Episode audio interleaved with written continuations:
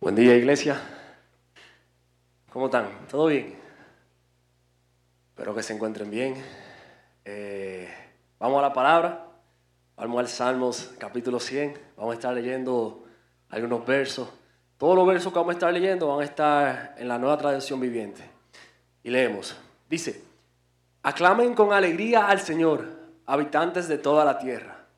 Adoren al Señor con gozo Vengan ante Él cantando con alegría. Reconozcan que el Señor es Dios. Él nos hizo y le pertenecemos. Somos su pueblo, ovejas de su prado. Vamos a, vamos a orar, a presentar este tiempo al Señor.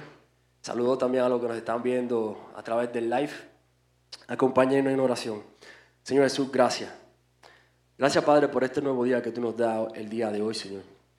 Gracias, Padre, porque podemos estar en este lugar, porque podemos darnos el inicio, podemos darle el inicio de la semana a ti, Señor. Padre, mira nuestros corazones. Te pedimos, Señor, que seas tú hablando a nuestro corazón. Tu Espíritu Santo fluyendo, Señor, a través de mí, trayendo palabras frescas para cada uno de los que estamos aquí presentes, Señor. Padre, que, que tú puedas fluir libremente aquí, Señor.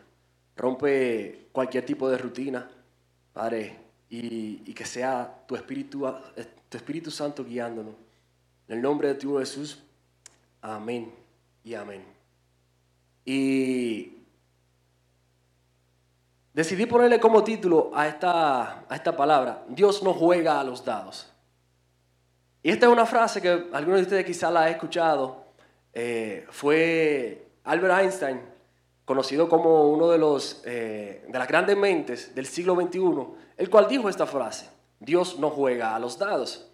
Y él hacía referencia a que todo lo que existe, todo lo que sucede, no sucede de forma aleatoria, no funciona al azar. Hay un propósito, hay un rol que juega cada una de las cosas que están creadas. Y quiero hablar específicamente de eso. Hoy vamos a estar hablando de eso. De ese rol, de ese propósito que hay en cada una de las cosas y en cada una de las personas, en ti y en mí. Y aquí tenemos una imagen. Esta imagen fue tomada por el telescopio James Webb Telescope. Fue el último telescopio eh, con la tecnología más avanzada que nosotros como seres humanos hemos podido diseñar. Y fue una de las pocas imágenes que eh, la NASA publicó de la que el telescopio ha tomado recientemente. Me parece que fue el mes pasado o a principio de este mes. ¿Y qué pasa con esta imagen? En esta imagen, cada puntito que ustedes ven allí es una estrella o una galaxia que contiene muchísimas estrellas también dentro. Esto con esto podemos ver lo grande que es el universo. Si, yo le dijera a ustedes, ustedes pueden ver la Tierra allí donde, en esta imagen, muy probablemente, igual que yo, me dirían que no. que no podemos ver, observar dónde está la Tierra en ese cosmos. Pero quiero hablar y dejarte saber que tú y yo hoy tenemos un rol, un papel importante que cumplir dentro de este universo. Y pásame entonces con la definición. Y vamos a hablar un poquito sobre rol, como les decía. Vamos a ver qué es el rol, qué significa la palabra rol. Y según la Real Academia Española, que es la organización que se encarga de darle el significado a la palabra que nosotros utilizamos, dice que rol, la palabra rol significa papel, función que alguien o algo desempeña. Y vamos a hacer un ejemplo, le quiero mostrar un ejemplo con el baloncesto de qué son los roles. Le hablo del baloncesto porque eso es lo que yo sé. Y ya no quiero seguir hablando de bizcocho ni panadería, porque también me van a salir, aquí con más hambre. Entonces, vamos a hablar sobre baloncesto un poquito. Aquí tengo los cinco roles que hay dentro de un equipo de baloncesto y se lo voy a explicar un poco. El número uno es el armador. Originalmente el rol de este jugador es movilizar el balón, dinamizar la pelota, armar la jugada y llevar la pelota de un lado de la cancha hacia el otro lado de la cancha. Recientemente esa posición ahora también está tirando, está penetrando, pero su origen, su, su, rol original es dinamizar el balón. El número dos, el shooting guard, se encarga, usualmente es el jugador que mejor, estadísticamente hablando, tira la pelota, el que más se encesta. Por eso si se ve, está en el arco afuera. Es usualmente la persona que más tira la pelota, porque pues estadísticamente es el que más la mete. El 3, 4 y el 5 ya pasan al área interior de la cancha, el área de la pintura. Y el 3 usualmente es el jugador más fuerte, el más, el más corpulento, por así decirlo, el más atlético, además de que es el más fuerte. Y al igual que el número 2, puede también tirar la pelota. Es usualmente lo que conocemos como el utility. El jugador número 3 hace de todo un poco. El 4 y el 5 están más enfocados en la parte interior, de la, debajo del aro, y se encargan de coger el rebote y ser esa ancla defensiva, respectivamente. Si se fijan, le he dado el ejemplo del rol de cada una de estas posiciones y cada uno de ellos tiene un rol diferente, pero tienen una, un solo objetivo en común y es encestar el balón en la otra cancha y defender su cancha local. Increíble cómo cinco personas, cada uno con un rol diferente, trabaja en conjunto y bajo un complemento para un mismo fin. Ahora vamos a ver ¿Cómo yo puedo conocer cuál es mi rol? ¿Verdad? Mostramos el universo, pero ¿cómo yo sé cuál es mi rol dentro, dentro de ese gran universo, dentro del mundo en el que vivimos? ¿Cuál es mi rol entonces? Y vamos a ver qué dice la palabra. Vamos a Romanos 12, 2. Y dice, no imiten las conductas ni las costumbres de este mundo, más bien, Dejen que Dios los transforme en personas nuevas al cambiarles la manera de pensar. Entonces, aprenderán a conocer la voluntad de Dios para ustedes, la cual es buena, agradable y perfecta. Entonces, vamos a poner el ejemplo que usé en el primer culto. Imaginemos una cafetera, una greca. La greca no conoce para qué fue creada. Imaginemos que la greca decide que ella quiere ese martillo. Lo primero que va a pasar con, la greca, siendo martillo, es que el asa se le va a. Esa es la parte más delicada. Yo he visto gente que el asa se le va a la greca y tiene que coger un pañito por arriba para poder echar el café. Esa es la parte que yo nunca entiendo. La, la greca puede durar mucho tiempo, pero el asa la hacen bien débil. Si tú la coges para martillar, eso es lo primero que se va a. Lo segundo que puede suceder es que se va a mellar por abajo. Quizá incluso puede ser que deje de funcionar para hacer café. Y yo recientemente he estado tomando café, mi esposa me está enseñando a tomar café, yo no bebía café. y, el café es bueno, el café es bueno. Por eso es que es importante que la greca se utilice para hacer café y no como martillo. Este es el rol de la greca, hacer un buen café. Y qué bueno es el café para nosotros, ¿verdad? Entonces, de la misma manera, es necesario que nosotros como seres humanos vayamos a la fuente, a lo que nos creó, al que nos creó a nosotros, para poder conocer entonces cuál es nuestro rol, para que dejemos de ser un martillo cuando en realidad nos toca ser greca y hacer café. Vamos a pasar a la próxima parte y dice, ok, ya yo, ya yo te dije ¿Cómo tú puedes conocer tu rol? Quizá ya lo conoces. Si, si no lo conoces, tranquilo. Lo único que necesitas hacer es reconocer que Cristo fue el que te creó, reconocer que has estado caminando fuera de lo que es el camino que Él preparó para ti, reconocer que eres pecador y que tú le puedas pedir que Él sea el que te señoree.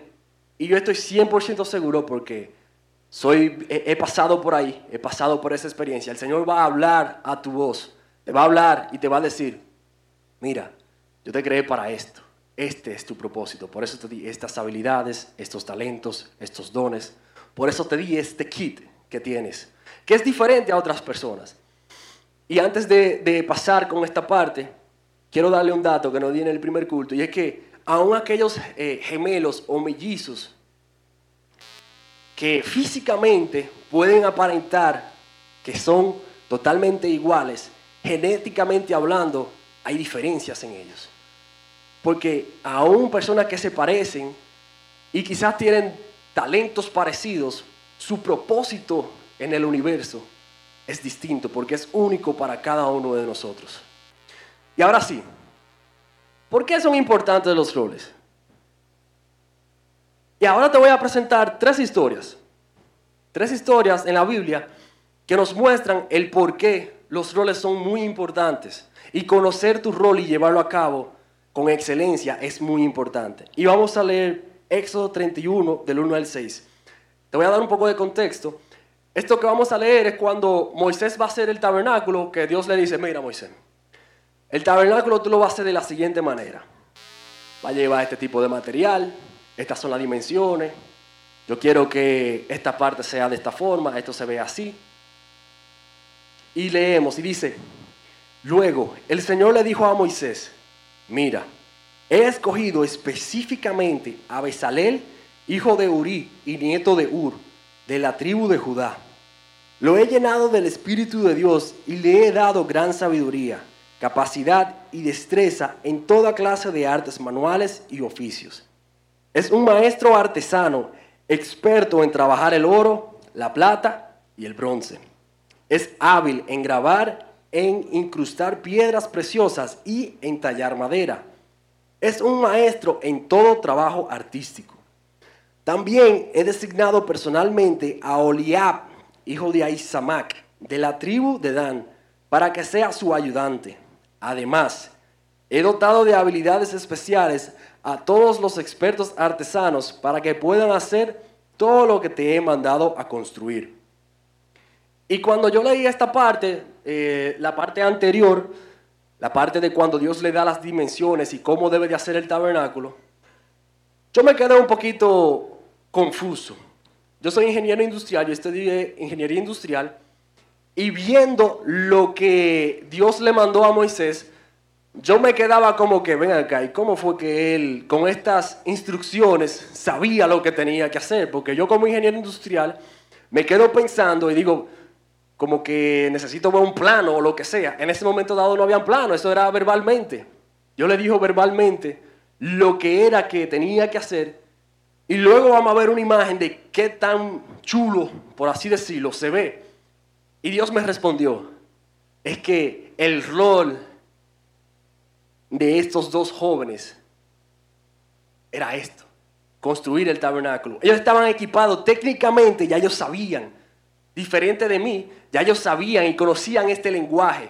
Y de igual manera dice en el versículo número 3, lo he llenado del Espíritu de Dios por ende, que este rol específico, que yo aún quizás teniendo parte técnica sobre esto, por haber estudiado ingeniería, no puedo conocer totalmente esto porque no me tocaba a mí hacer el tabernáculo. Era a ellos específicamente. Entonces ellos estaban listos, tanto técnicamente como espiritualmente, estaban preparados para llevar a cabo esta encomienda. Y este fue el propósito, el rol de ellos dentro de aquí, aquí en, la tierra. Y vamos a seguir con la siguiente historia, que es la historia de las murallas de Jericó.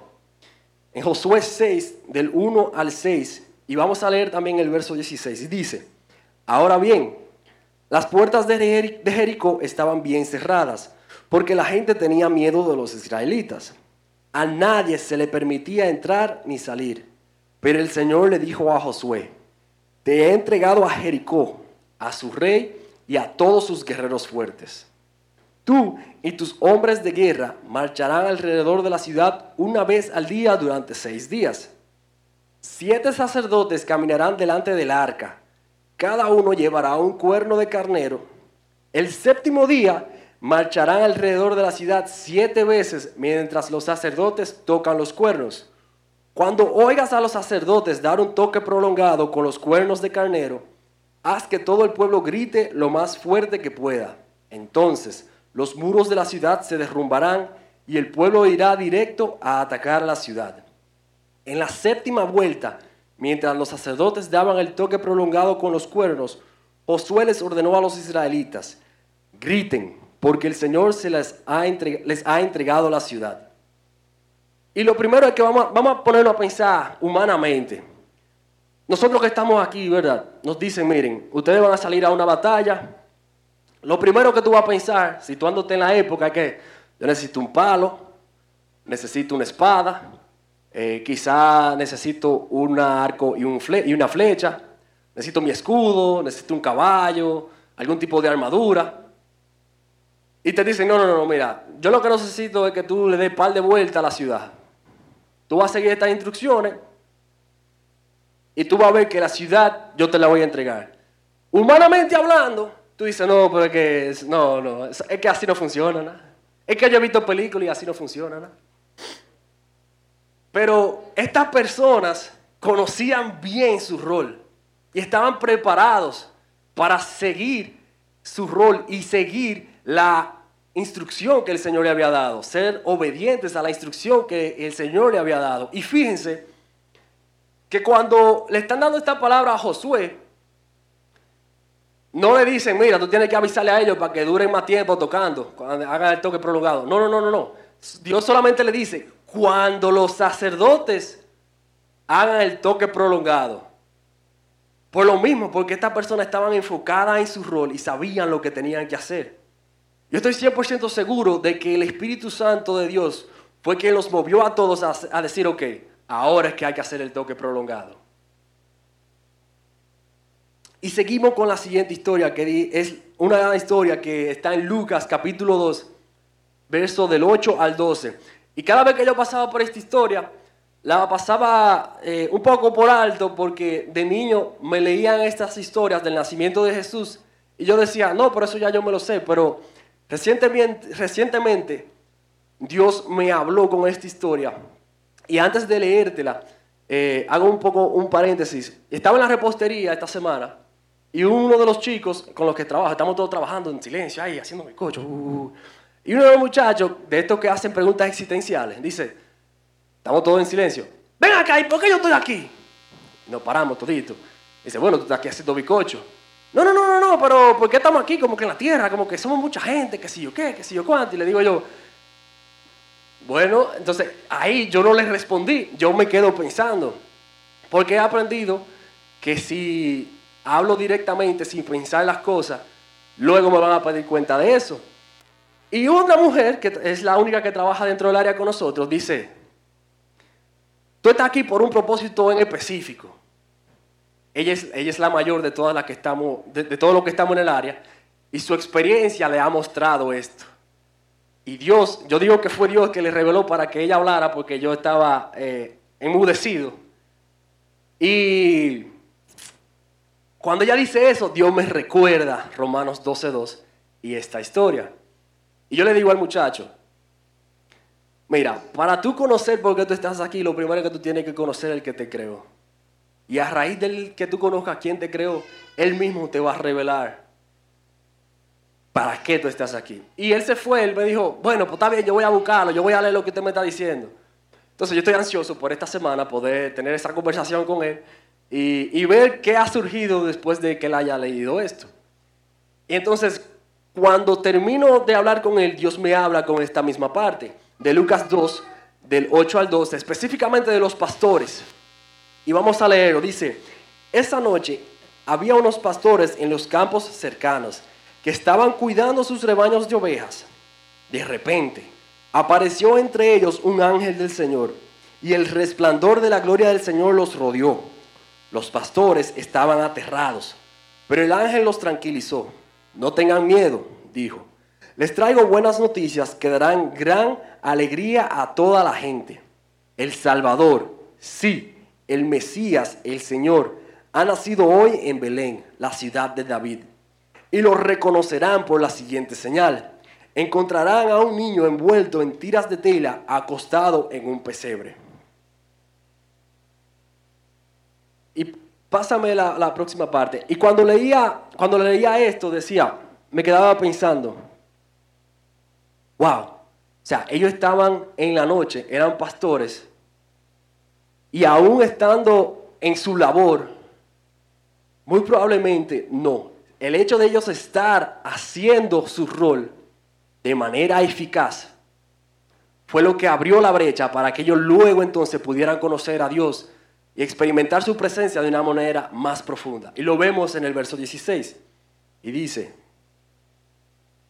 perdón, en el verso 16 no, no, no. Sí, en el 16, perdón.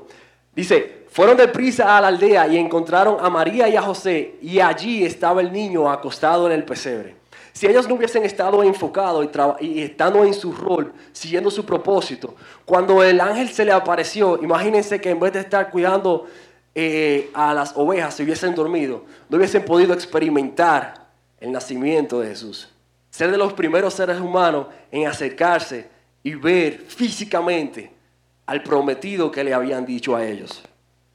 Y ahora vamos a ver por qué conocer tu rol y llevarlo a cabo con excelencia. ¿Qué es lo que te permite? Te permite tres cosas. Te permite primero ser de bendición a los demás. Segundo, te permite pelear tus batallas eficazmente.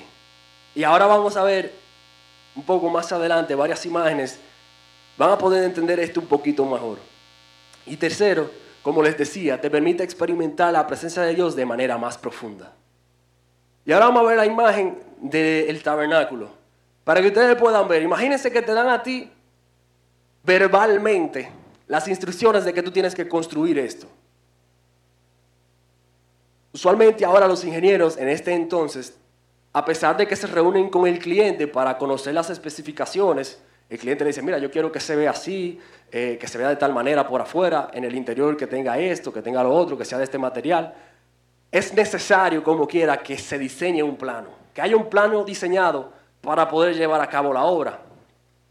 Estos dos artesanos, con el simple hecho de haber recibido la instrucción, por el hecho de que su rol y su propósito en la tierra era construir esto, estaban listos para construirlo. Y lo chulo que quedó y lo práctico que fue para el pueblo de Israel en el proceso mientras estaban en el desierto.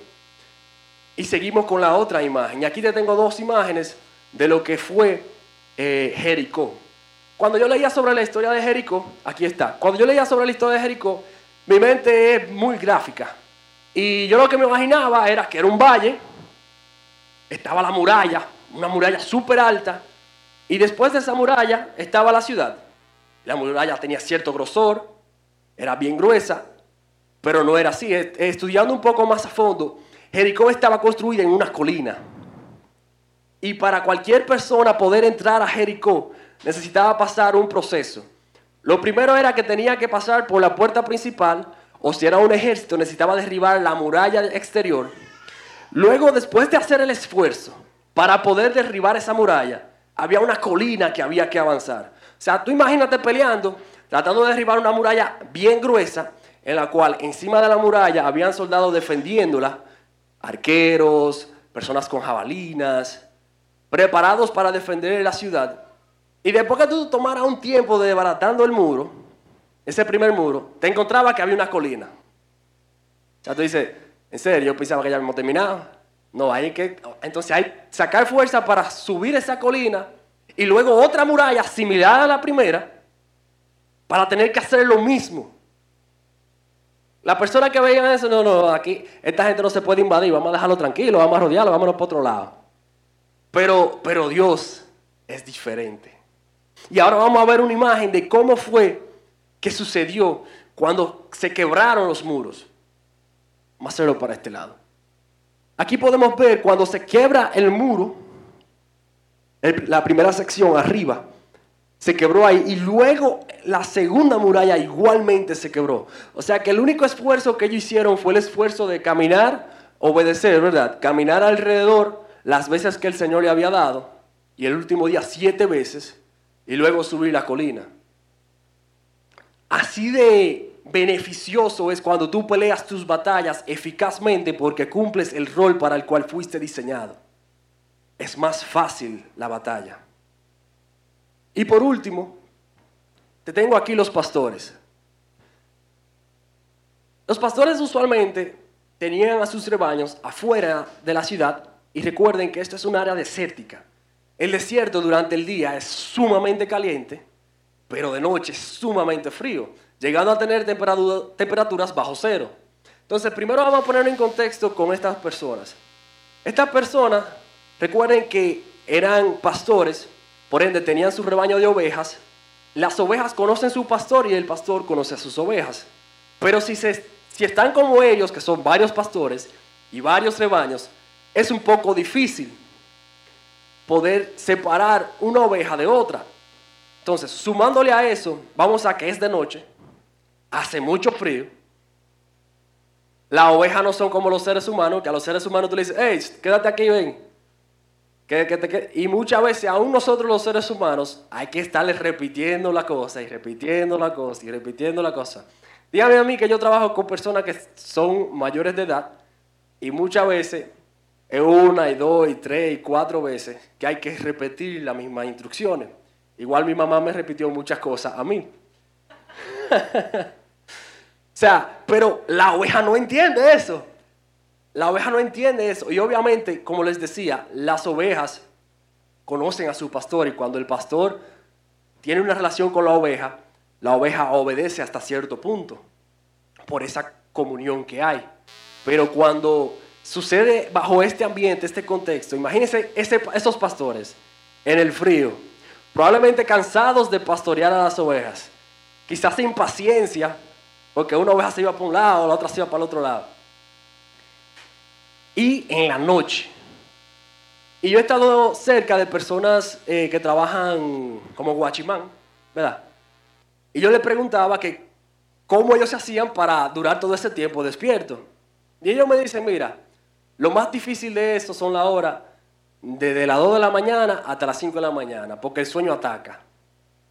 Y ellos están conscientes de eso porque nuestro cuerpo fue diseñado para dormir en la noche, no para estar trabajando.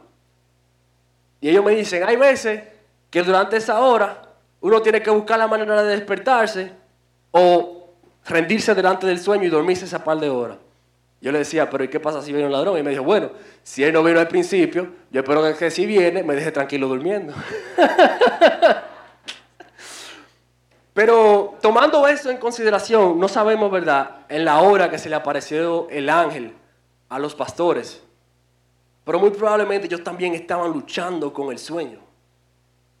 Y aún a pesar de todas estas adversidades que les estaba hablando, ellos pudieron mantener su rol se mantuvieron enfocados, siguiendo el propósito del pastor. Y gracias a eso fue que cuando llegó el ángel y les dijo, ellos pudieron ir y experimentar a Jesús, el nacimiento de Jesús. En otras palabras, experimentar su presencia de una forma más profunda.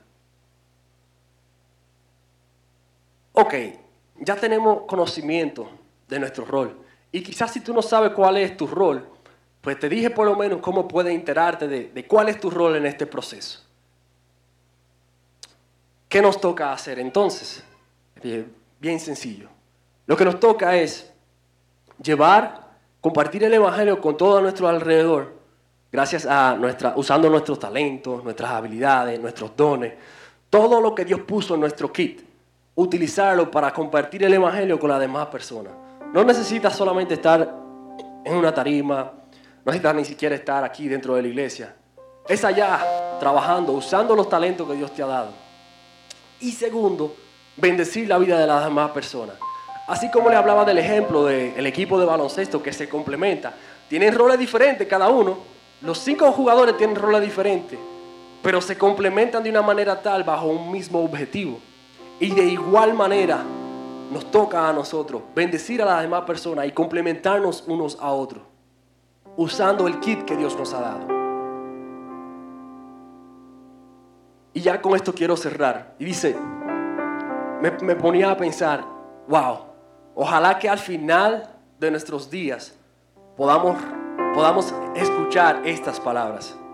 Y está en Mateo, Mateo 25, 23, la parábola, la parábola de los talentos.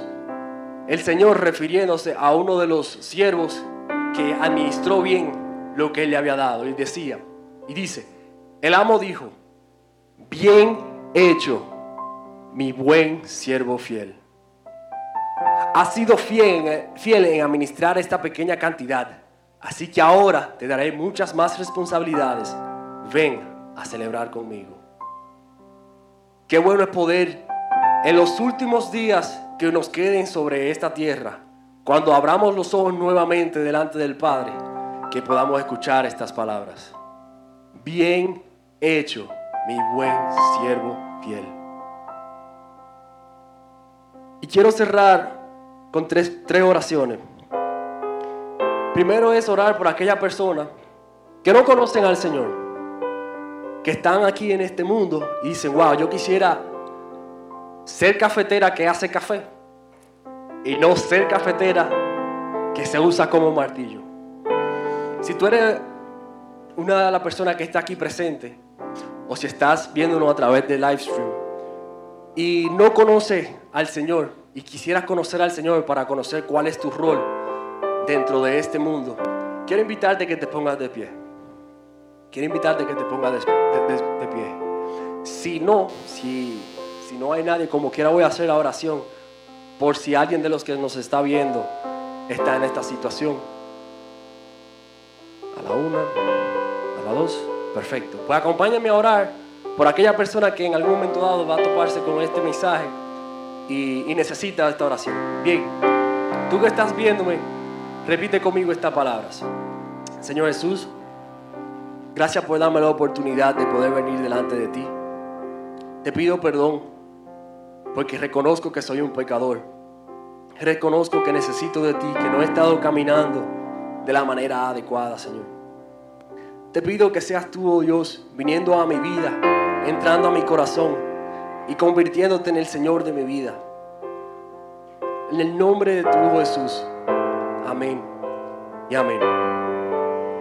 Y ahora tengo un segundo llamado. Y es para aquella persona que quizás sí conocen al Señor, pero que no conocen su rol.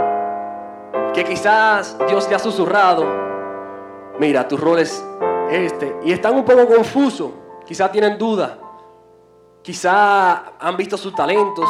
Conocen sus talentos, sus habilidades. Pero no saben del todo cuál es el rol, cuál es el propósito que Dios tiene para ustedes en esta tierra. Si tú eres uno de estos, quiero invitarte a que te pongas de pie para orar por esto, para presentarle al Señor que sea clarificando esa voz que llega a nuestros oídos y que podamos conocer cuál es la voluntad de Dios para con nosotros y nuestra vida en esta tierra. Así que oramos. Señor Jesús, gracias Padre. Gracias Señor porque tú nos extendiste tu gracia, Padre Santo.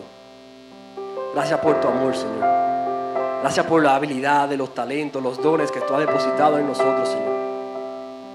Padre amado, pero queremos pedirte que seas tú clarificando cuál es nuestro rol aquí en la tierra. Cuál es nuestro propósito aquí, Señor. Padre Santo, que podamos ser buenos administradores del tiempo que tú nos has dado aquí, Señor y que podamos desarrollar al máximo ese potencial que tenemos.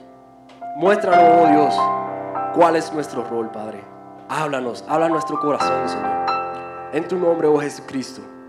Amén y amén. Y quiero orar, por último, por aquella persona que como yo hemos olvidado cuál es nuestro rol. Por aquella persona que por algún motivo se han distraído de su rol. Quizás empezaron a caminar conforme hacia donde tenían que ir. Pero las distracciones, situaciones que llegan, eh, quizás los estudios, el trabajo, cosas triviales. Cosas triviales que suceden que nos desenfocan, como decía Andy hace, hace unos domingos. Quiero orar por aquella persona que en algún momento dado han pasado por ahí o están allí. Dios me dio un cocotazo con esto esta semana. y quiero invitarlos a que se pongan de pie si están pasando por, por este desenfoque, por así decirlo. Para, para orar, para que sea el Señor ajustando el lente de nuestra cámara y que podamos reenfocarnos en esto. Que podamos caminar nuevamente, llevando a cabo el rol y el propósito por el cual Dios nos creó. Así que si tú eres uno de estos, acompáñame en oración. Señor Jesús, Padre misericordioso, gracias porque tu misericordia se extiende cada día, cada mañana, Señor. Gracias porque tú estás allí como un caballero, Señor, esperando por nosotros. Padre amado, sé tú reenfocándonos, Señor. Te pedimos perdón por las veces que nos hemos dejado llevar por distracciones, eh, quizá el trabajo, quizá los estudios, eh, quizá alguna relación, Señor.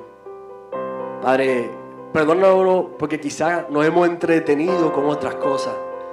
en vez de seguir llevando a cabo nuestro rol, nuestro propósito aquí en la tierra, Señor. Te pedimos, oh Jesús, que seas tú con nosotros, Padre, ayudándonos, que sea tu Espíritu Santo en mí y en cada uno de mis hermanos que están aquí hoy de pie, Señor. Manteniéndonos enfocados cada día, Señor, cada día en las cosas que tenemos que llevar a cabo en este mundo, Señor. Que no nos desenfoquemos, que no nos dejemos llevar, Señor, por las distracciones. En el nombre de tu Hijo Jesús. Amén y amén.